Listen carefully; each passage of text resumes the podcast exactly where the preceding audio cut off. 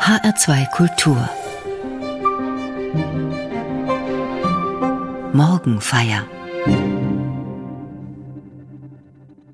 Eigentlich wollte ich am 5. Februar 2020 ein Konzert besuchen.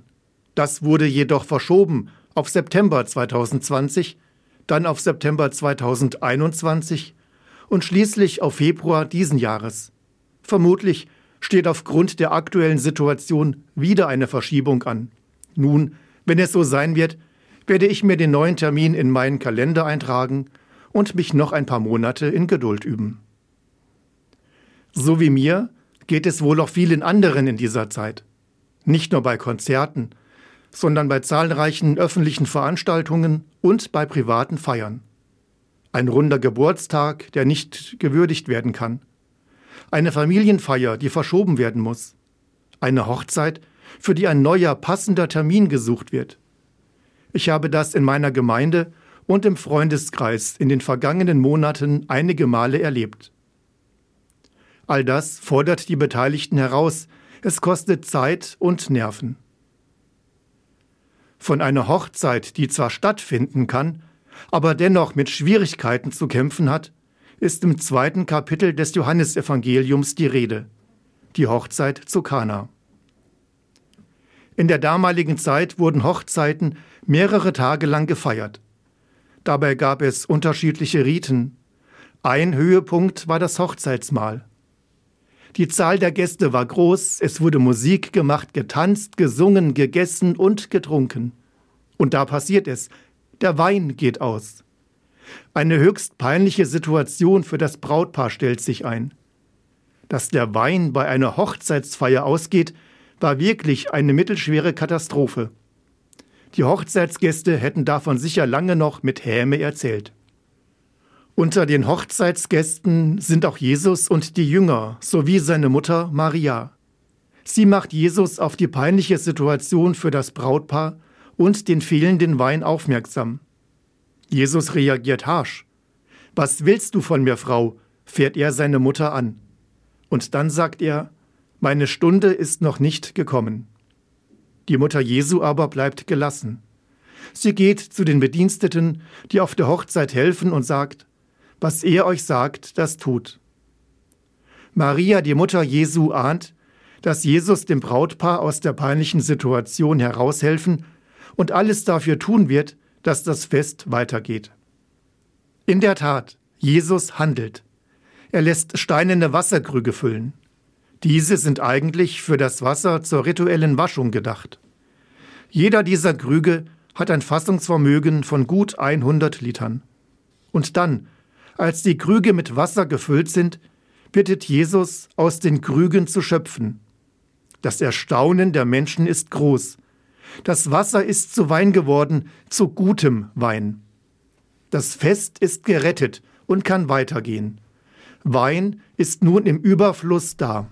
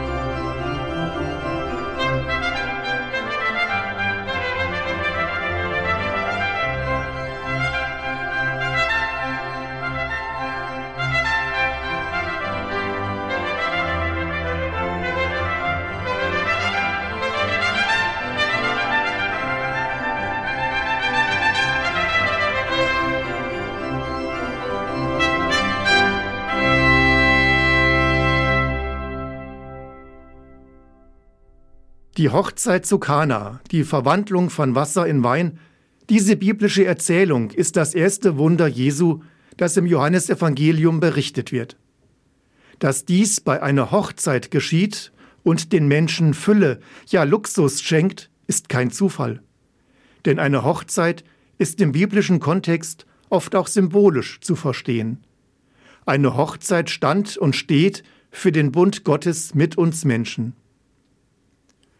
Durch sein Wirken auf der Hochzeit zu Kana verweist Jesus auf diesen Bund, ja, er erfüllt diese Zusage Gottes mit Leben. Am Anfang seines öffentlichen Wirkens setzt Jesus daher dieses besondere Zeichen. Er sagt in der Sprache der damaligen Zeit, dass Gott den Menschen im Blick hat. Jesus macht deutlich, wie wichtig wir Menschen Gott sind. In Jesus zeigt sich die Treue und Zuwendung Gottes zu uns. Diese Zusage ist im Ersten Testament grundgelegt. Gott hat seinen Bund mit Noah geschlossen. Im Buch Genesis heißt es, Ich bin es. Siehe, ich richte meinen Bund auf mit euch und mit euren Nachkommen nach euch, mit allen Lebewesen bei euch, mit den Vögeln, dem Vieh und allen Wildtieren der Erde bei euch, mit allen, die aus der Arche gekommen sind, mit allen Wildtieren der Erde überhaupt. Ich richte mein Bund mit euch auf. Nie wieder sollen alle Wesen aus Fleisch vom Wasser der Flut ausgerottet werden. Nie wieder soll eine Flut kommen und die Erde verderben. Und Gott sprach, Das ist das Zeichen des Bundes, den ich stifte zwischen mir und euch und den lebendigen Wesen bei euch für alle kommenden Generationen. Meinen Bogen setze ich in die Wolken. Er soll das Zeichen des Bundes werden zwischen mir und der Erde. Der Bogen am Himmel, der Regenbogen, ist daher für viele Menschen auch heute noch ein Erinnerungszeichen an diese Erzählung und an den Bund Gottes mit uns Menschen. Diese Gemeinschaft und Nähe Gottes erfahren immer wieder Menschen im Laufe ihres Lebens. Sie fühlen sich von Gott gehalten, sie erfahren Versöhnung oder sie spüren eine tiefe innere Ruhe. Jesus stärkt diesen Bund Gottes mit uns Menschen und mit unserem Menschsein. Das Bild der Hochzeit sagt mir, Wein, Essen, Tanz, Verliebtheit und Liebe sind uns gegeben, damit wir Freude am Leben haben. Fröhliche Gemeinschaften sind ein Geschenk, sind keine vergeudete Zeit. Feiern ist keine Nebensache, Feiern gehört zum Menschsein dazu. Es geht dabei nicht um die oberflächliche Party, sondern um eine tiefe Freude und Fröhlichkeit, die ich empfinde. Jesus feiert menschliche Feste mit. Er freut sich mit den Fröhlichen und weint mit den Traurigen. Gefühle zeigen, nah bei den Menschen sein, das zeichnet Jesus aus, das zeichnet uns Menschen aus.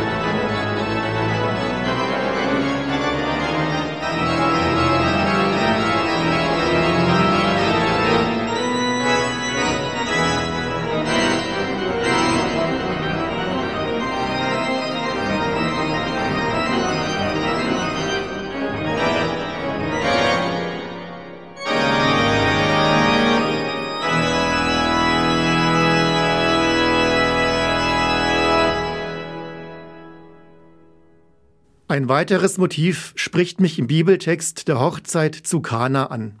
Es sind die leeren Krüge. Manchmal fühle ich mich leer und ausgelaugt, ohne Kraft und Motivation. Nicht immer erkenne ich Sinn in dem, was ich tun muss. Der Alltag erscheint trist und grau. Es findet nichts Besonderes statt, keine Feiern, kaum Veranstaltungen, keine Konzerte oder andere kulturellen Höhepunkte. Für manche fällt wohl auch der Besuch des Gottesdienstes aus. Leere Krüge. Für mich ist das ein Motiv für Leere im Leben, für die Situationen, in denen ich keinen Sinn erkenne und keine Motivation verspüre. Jesus sagt, füllt die leeren Krüge mit Wasser. Wasser ist alltäglich, selbstverständlich und notwendig zugleich. Und dieses Alltägliche wie Notwendige wird von ihm gesehen und verändert. Das deute ich mit, Gott ist in meinem Alltag da, in dem, was ich jeden Tag tun darf oder tun muss. Und Gott schenkt Lebensfreude. Er möchte die Freude am Leben vermitteln. So sagen mir die mit Wasser gefüllten Krüge, schau in deinem Alltag und bleibe sensibel. Gott kann in deinem ganz normal erscheinenden Leben vorkommen und es erfüllen. Ja, er ist schon da, auch wenn du ihn vielleicht gerade nicht wahrnimmst. Und du darfst in diesem Alltag, auch wenn er einfach, schlicht und trist erscheinen mag, das Besondere entdecken und ihm einen Hauch Freude schenken und Freude empfinden. Nimm das, was du hast, nutze und gebrauche es und ergreife die Chance, daraus etwas Besonderes für dich oder andere zu machen. In dieser Zeit sind es vielleicht gerade die scheinbar kleinen Freuden, die wir einander schenken können. Ein Telefonanruf bei einem Menschen, den ich schon länger nicht mehr treffen konnte. Oder mich einem Hobby widmen, für das ich zu wenig Zeit gefunden habe. Das Buch lesen, das seit Monaten ungelesen im Regal steht. Möglichkeiten, unseren Alltag zu gestalten und die leeren Krüge zu füllen, gibt es viele.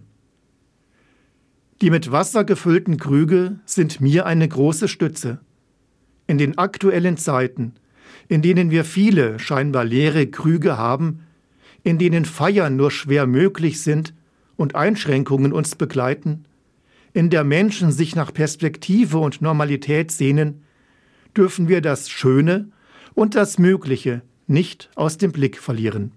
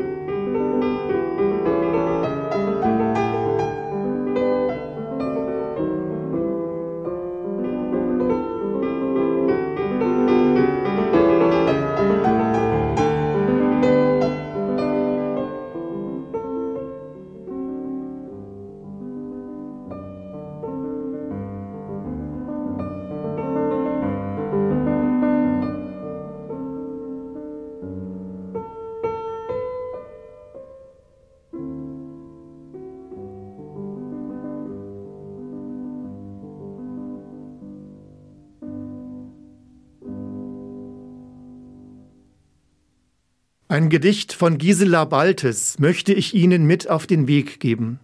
Ich finde darin die Gedanken wieder, die mich bei diesem Evangelium der Hochzeit zu Kana beschäftigen und erfüllen.